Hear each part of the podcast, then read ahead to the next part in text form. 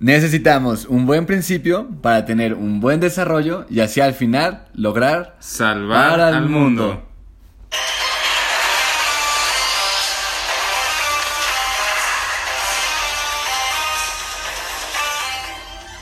Ok, aquí está Thor. Y aquí está también Toyo con nosotros. Este, y bueno, ¿qué onda? Bienvenidos a este episodio. No sé si habrán notado que el intro fue algo diferente. Es una ocasión especial, una ocasión muy temática, muy heroica. Si alguien reconoce ese intro, pues temo decirte que ya estás viejo. Este, pero bueno, Toyo, ¿qué vamos a hablar hoy? El día de hoy vamos a hablar de los hombres que ya no son hombres y ya son X-Men. Hombres que. no, no, no, Había un grupo de hombres que eran bien X y son los hombres. en España les dicen tripulación X, creo. Sí, sí, sí. Sí, como lo ves, ¿no? sí, a todo gas. no puede ser. Pero bueno, entonces vamos a hablar de los hombres X, de los X-Men, ¿no? Seguramente ya habrás oído hablar, ya habrás visto sobre los X-Men. Este, y nos hemos cotorreado muchas veces, muchas veces estoy yo y yo sobre eso y sobre el sentido que tiene como detrás, ¿no? El significado que se le puede dar a esto de el X-Men de ser mutante, mutante y orgulloso y todo esto que viene, que viene con ello. Entonces, a ver, ¿qué, qué, qué podemos decir al respecto? ¿Qué pasa con los X-Men? Pues lo, lo interesante es que son como estos héroes que, que como públicamente son odiados en general o no tan queridos, no tan aceptados como lo puede ser un Iron Man o, Thor o, un Capitán América. Eh, desde el inicio se, se ven o, nos plantean como los frikis. Entonces, si es esto de... Como son muy diferentes a nosotros, les tenemos miedo porque nos podrían causar un, un mal mayor a nosotros. Entonces, nosotros primero los aislamos o los hacemos menos para que no nos, no sé, no nos esclavicen en un futuro porque son distintos, charala, charala, y por sus poderes y así. Entonces, es, es, algo que nos trae. Bueno, es un, un tema muy interesante de los X-Men, cómo surgieron y, y, cómo llegaron y qué, y qué, qué, le aportaron al mundo de los héroes de Marvel. Y, y bueno, de lo más llamativo para mí, pues siempre fue como que había un sujeto pelón en una silla de ruedas y él era un superhéroe. Aunque, pues en general yo nunca lo vi como rescatando niños de, de algún incendio o así. Pero de hecho en los primeros episodios sí se ve que, que entra acción en más de alguna vez. Pero pues ya en las películas ahora sí, sí vemos un nuevo profesor eh, Javier, nuevo profesor X, que, que pues se involucra más. Bueno, siempre se ha involucrado y siempre ha sido como esta, pues de alguna forma, brújula moral y realmente él es el cerebro detrás de todo esto. Y, en varios episodios se puede notar que sin él se perdería o, o sea, la ira de Wolverine o los, los problemas de Cíclope y demás, pues sería un relajo si no hubiera este mediador que, que siempre sabe qué es lo mejor para, para, para los demás y que él confía y lucha por, por este pues no sé, esta convivencia entre hombres y mutantes. Eso es como de lo más importante de X-Men. Ok, voy a explicar un poquito de contexto en caso de que no tengas idea de lo que estamos hablando, ¿no? Eh, bueno, los X-Men son un una serie de cómics de, de, Marvel Comics, ¿no? Y son superhéroes que nacen así, ¿no? Se supone que los humanos evolucionaron, algunos humanos evolucionaron de alguna manera, que llegaron a ser esto que les determinan como mutantes, ¿no? Como el siguiente paso del Homo sapiens sapiens, este, y que tienen, pues, mutaciones en, su, en sus genomas, en su ADN, y que, pues, tienen poderes, ¿no? Entonces, a diferencia de, por ejemplo, no sé, los Cuatro Fantásticos, que son como un grupo muy popular de, de superhéroes en el universo Marvel, el Hombre Araña, del Capitán América, Iron Man, no, ellos no deciden tener poderes o no, ¿no? A, ellos no les tocó, no hubo un evento que los cambiara, que, que les transformara su, así nacieron, ¿no? Entonces, este puede salir un mutante de, de, cualquier familia y de cualquier lado y puede resultar que tú creías, ay, pinches mutantes y de pronto tómala, soy mutante, ¿no? Y me enteré a los 12 años o algo así, ¿no? Entonces está, está cañón, ¿no? Y, y son rechazados por la sociedad y hay este mutante que es el profesor Charles Xavier, que, que su poder es que es psíquico, ¿no? Que puede leer mentes, etcétera eh, que se dedica a buscar mutantes que estaban perdidos, que no encuentran sentido, que son rechazados por la sociedad y a entrenarlos para que se usen sus poderes para el bien, ¿no? Este, y para buscar esto que decía Toyo, la unión entre mutantes y, humanos. Eh, pero está este otro lado de... Bueno, ajá, y este grupo que, que dirige el profesor X son los hombres X, ¿no? Los X-Men. Eh, y está este otro lado de alguien que era muy amigo de, de, Charles, del profesor X, que es Eric Lenscher, que es Magneto, ¿no? que es un mutante que tiene el poder de controlar el metal, que él fue un judío que estuvo en, en los campos de concentración, ¿no? tiene ese pasado oscuro, y trágico, y, y él ve a los humanos como una amenaza para los mutantes y, y y defiende fervientemente la idea de que se tienen que defender y de que tiene que haber una lucha entre, entre humanos y mutantes, ¿no? Entonces están como esta, esta contraparte, ¿no? De, de, esta, de esta lucha, esta lucha constante. Sí, de hecho, lo, o sea, lo, recomendable y, creo que nunca te vas a... Bueno, yo no me arrepentí y espero que tú tampoco lo hagas de, de ver la película de primera generación de X-Men. Eh, es muy buena porque nos da muchos orígenes y, y, es, y es esta relación que, que, aunque a veces como que no entendemos cómo, cómo dos amigos terminan teniendo como ideas tan opuestas, pues obviamente conocer su historia pues nos ayuda a entenderlo más y a poder empezar a ver patrones de sus vidas, en, tal vez en las nuestras, y tener un, mejor aprendizaje. Eh, es, es, es, chido, yo, yo veo que los dos tienen, nacen con esta circunstancia y los dos tienen como este liderazgo nato y por eso llegan a coincidir. Eh, pero sí, el detalle es de que, no sé, los orígenes de Xavier son muy distintos a los de Magneto. Porque Magneto vio morir a su mamá, eh, estuvo en, en, en, en, la guerra y, demás. Y en cambio, eh, el profesor Javier, pues tuvo una vida, pues se puede decir como más privilegiada. Obviamente fue discriminado por, por tener este tipo de cosas, pero, pero pues él vivía en una, casa bien, de hecho tiene una mansión. Eh, y pues realmente su... Pues no, no sé, no, sufrió como el, la parte mala de la humanidad como la sufrió Magneto y por lo mismo eh, pasa esto. Pero esto no cabe decir que el profesor Javier no entienda qué es lo que le pasó a, a Magneto. De hecho, por los poderes que tiene, literalmente ha sentido lo que siente Magneto, ha sentido todo el dolor que siente Magneto y ha sentido todo el dolor, el rechazo que, que han sentido todos los demás. Pero entonces, aquí está la cosa, ¿qué decide hacer con, con todo esto, ¿no? Él, él ve como un problema, ve una necesidad y entonces dice, ok, si lo que pasa es que la sociedad nos ve como una amenaza, pues entonces seamos una protección para la sociedad, ¿no? Y todos ganan, protegemos a la sociedad, nos ven bien, aprendemos a usar nuestros poderes, no somos, no somos eh, realmente un peligro, ¿no? Porque un mutante que no aprende a controlar sus poderes, pues ciertamente es un peligro, ¿no? Muchas veces este no hay algunos poderes que son muy muy cañones muy muy poderosos que sí podrían destruir al mundo y así no entonces eh, bueno ahí hay hay una cosa interesante. Pero luego qué significa qué significa ser mutante no es una metáfora para algo es claramente una metáfora es claramente un discurso. Este y podría caer muy fácil en el discurso de de ser de alguna raza diferente, de ser de alguna orientación sexual diferente. Y muchas personas lo agarran como bandera así, ¿no? Que dicen que ah, los X-Men representan a la gente de color negra, los X-Men representan a los homosexuales, los X-Men representan a los migrantes, los X-Men... Pero esa es la cosa, por eso fueron tan populares los X-Men entre la gente, porque los X-Men representan a todos. Y eso es algo muy interesante. Todos hemos sido parte de alguna manera de una minoría. Y esto, ok, es un tema delicado, ¿no? Y no es por hacer menos a los que forman parte así de, de minorías muy, muy marcadas, muy, muy excluidas, ¿no?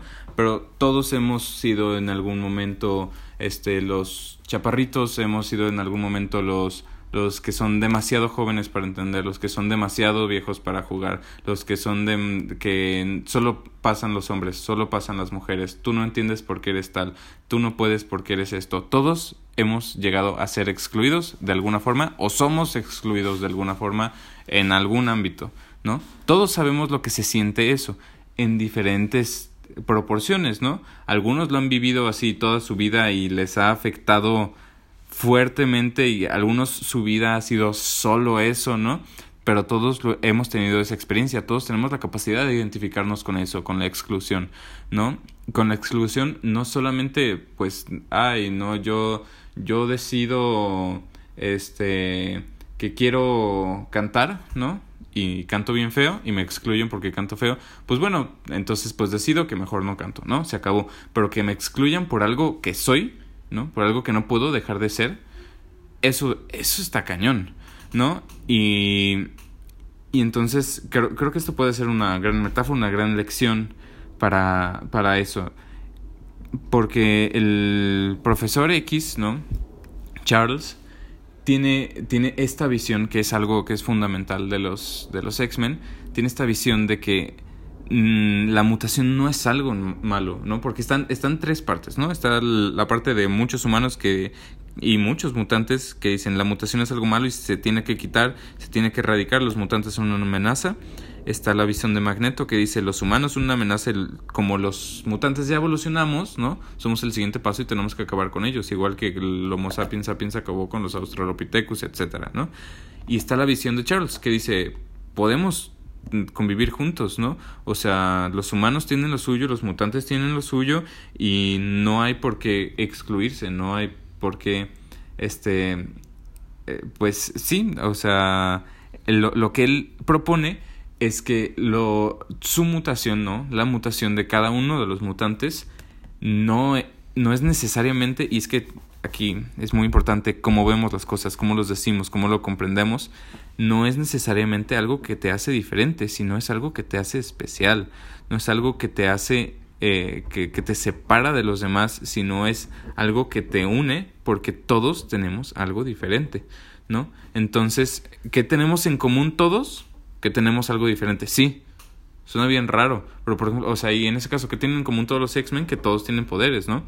Este, entonces, que cómo usar esa diferencia para poder hacer un equipo, para poder hacer ahora sí que una diferencia en el mundo, ¿no? Para poderse complementar, este, y bueno. Sí, o sea, ahí va que, que como decías, o sea, todos lo que tenemos en común es de que no tenemos muchas cosas en común o que todos somos diferentes, pero al mismo tiempo lo que tenemos en común es que todos tenemos la misma dignidad humana. Al final, o sea, mutantes o no, o, no mutantes, al final siguen siendo personas con derechos y, y, el profesor Javier lo tiene muy claro y, y, dice, a ver, a ver, a ver, venga, tenemos nuestras diferencias, pero en el fondo nos, nos une nuestra humanidad y, y nuestra debilidad y, y, lo, y, todos, o sea, al final todos buscan el, el, el, pues sí, o sea, buscan la seguridad, buscan la paz, pero, pero sí, puede que, yo, yo sí veo esto, ¿no? Como que ese miedo a lo desconocido es lo que nos aleja a veces de las grandezas y de los tesoros que de las personas que nos rodean y y es, y es padre tener un ex Javier o tú poder ser uno en la comunidad y, y empezar a, a, unir eh, brechas. O sea, tenemos brechas eh, de, desigualdad económicas, socioeconómicas, de todo, eh, muy cañonas. Y, y, es, y necesitamos personas que, que quieran empezar a unir esas brechas y que quieran empezar a, a romper estereotipos, a romper esquemas, como lo hacía Jesús, ir con los leprosos, ir con los con los pecadores, ir con los justos, ir con, con quien sea, de donde venga, de lo que crea, pero, pero eh, buscar eso, buscar la unidad, buscar el trabajo en equipo, buscar al final, pues la paz, el amor, todos esos ideales que, que, que se debe buscar por simplemente en la humanidad y al final nos empezamos a fijar en qué color, eh, eh, de piel tiene alguien o, o, si le gusta la nieve de fresa o, o, cosas tan banales que al final pues nos hacen perder mucho de la riqueza de la gente que nos rodea y de lo que podamos crecer y de lo que podamos aportar y aportarnos entre todos.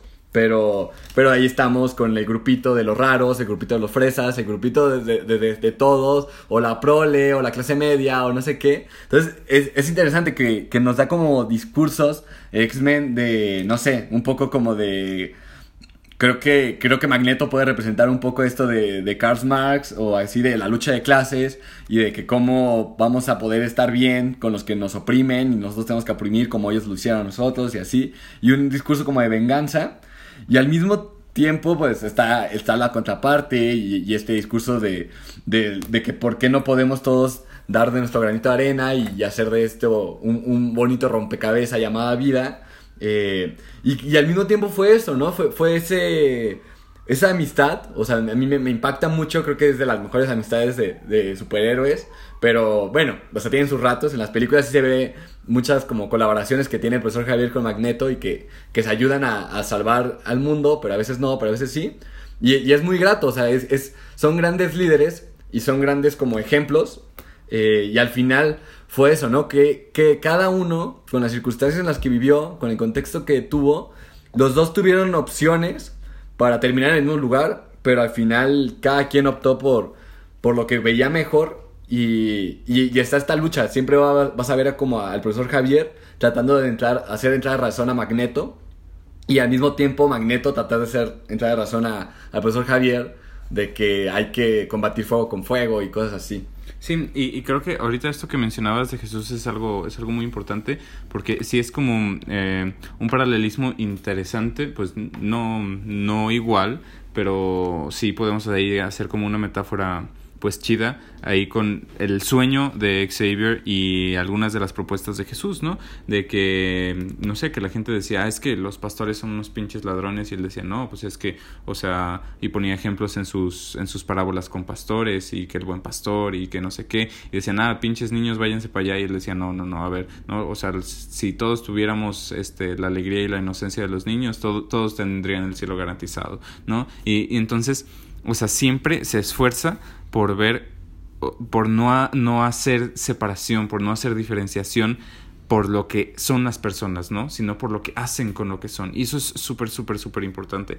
O sea, no, no, no, importa si eres este CBD o no importa si eres este samaritano. Eh, samaritano, no importa si eres, no, o sea, lo que importa es si, si eres si eres malvado, si eres eh, justo, si eres, ¿no? Y entonces ¿Qué, ¿Qué, importa si eres mutante, si eres humano, si tu mutación es sanar rápido, si tu mutación es eh, crear explosiones con los ojos? ¿No? ¿Qué importa? Lo que importa es qué haces con eso, ¿no? O sea, si, si yo, mi mutación es este crear fuego con las manos, ¿no?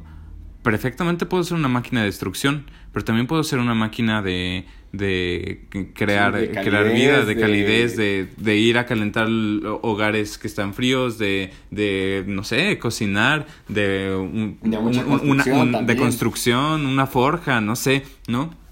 Ahí, ahí, depende de cómo, cómo uses lo que te es dado, ¿no? Y, y, aquí está bien interesante, todos tenemos algo que dar, ¿no? Y esto va mucho dándole vueltas a lo del sentido que ya hemos platicado en muchos otros, o, o, otros episodios, este, que pues sí, ¿qué hago? ¿Qué hago con lo que me es dado? Pero ¿qué, qué es esto que me es dado? ¿No? ¿Con, ¿Con qué nací? ¿Qué diferencia tengo? Y entonces ahí está la cosa que, que, que la sociedad actual o, o, las costumbres que ya tenemos ahora nos invitan siempre a...